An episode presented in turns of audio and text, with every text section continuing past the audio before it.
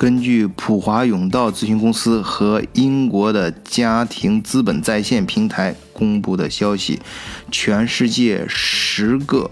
营业额最高的家族企业，其中有三个在德国，他们分别是德国大众，就是 Volkswagen，然后是连锁超市 Lidl 和 Kaufland 集团，还有德国宝马集团。德国大众和宝马，这我就不用在这里给大家介绍了。啊，其中提到的 Lidl 和 Kaufland，稍微给大家说一下啊。Lidl 是原来就是在德国生活过的人都知道啊，德国这个很厉害的平民超市，它是和 RD 齐名的。而 RD 的主人 R 兄 RD 兄弟啊，是曾经的德国首富，当然两位现在已经过世，这我在前面节目里面专门介绍过。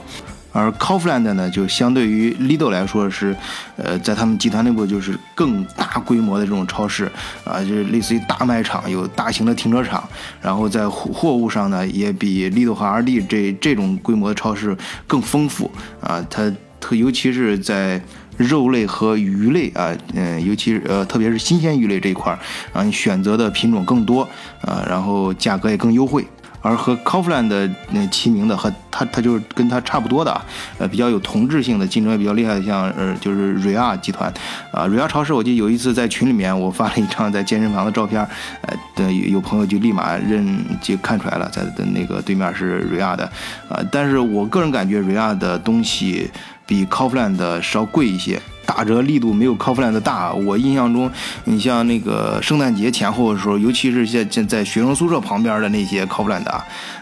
那但我不知道跟学生宿舍有没有关系，反正因为我原来当学生的时候，呃，碰到这种现象，呃，就是比如说，呃，在圣诞节前，很多东西都是一分钱就一个 cent 啊，就不种是不管什么样的，就跟圣诞节有关的巧克力啊，在圣诞节前期就一分钱，不管是多大还是多小的，有的时候是论包的，多大一包，多大一小，就就一分钱啊，一分钱。然后是呃还，呃就是曾经还遇到，就比如说冬天，冬天有时候，嗯，我我印象很很深刻啊，因为那时候。有有一次我父母过来嘛，他们也感到就是经常就是父母比较比较敏感嘛，这东西经常去 Kaufland 的时候，我说因因我说因为我也观察他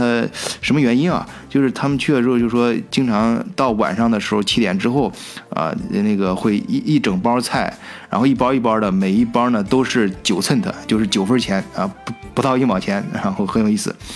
呃，那么这三大德国集团，他们对应的家族是哪些呢？首先，德国大众啊，这个我在前面节目有一些专门讲过，啊，它是那个其实就是保时捷家族了。当然还有皮西啊，就是皮西是属于是就是保时捷就是那个创始人那个保时捷第一代保时捷他的女婿，就是说。从这个传承上来说啊，最早是第一代保时捷，它创立了呃保时捷，呃就是就是我们现在中国人很多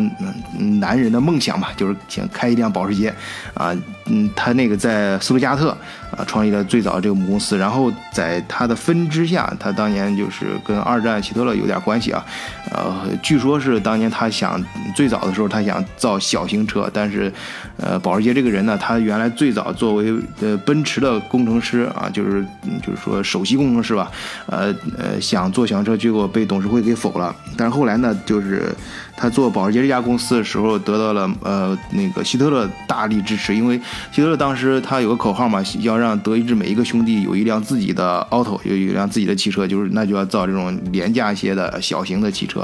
啊，哎，他当时就跟那个他正好也有这个想法，就想造小型汽车，然后就找到希特勒，据说是他们在跟希特勒在喝咖啡的时候啊。希特勒随手就画了十五张草图，其中一张就是我们后来大家熟知的甲壳虫啊，就你可以通过这件小事啊来反映这两个人不拍而合，就是所以说大众其实在最早诞生的时候是受到争议的啊，但二战之后呢，反正不管怎么说吧，这这中间故事就多了，有空跟大家慢慢聊啊，就是最后大二战之后，反正是大众就保住了，但是呃是全新的一家工厂啊，等于是在。嗯呃，狼堡就是中国人来旅游参参观德国汽车工业的是吧？肯定要去这个地方啊。呃，就是就是 Wolfsburg 啊，中文叫狼堡，它那那是大众的总部啊，等于说是新建了一个城市，为了这个呃这个汽车而这个大众汽车而建的这个城市。而对这家公司的管理呢，啊，就是交给他的女儿跟女婿去做了。而他的就对他进行正宗传统的是保时捷，就是在斯图加特总部的这个保时捷。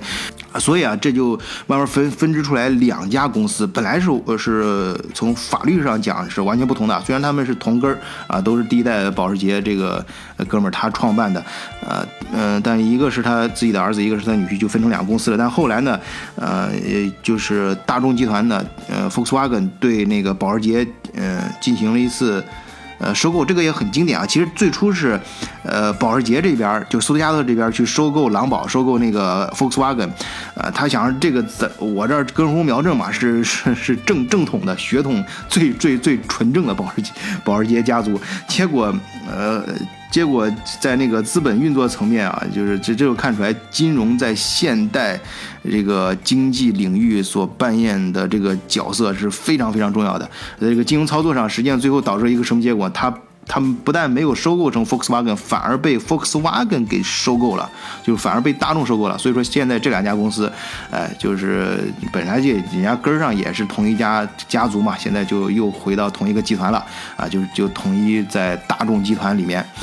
说到这儿啊，昨天在群里面有一个消息非常有意思，就是我们发了一个消息，是德国大众集团他发奖金嘛，每人三点六万，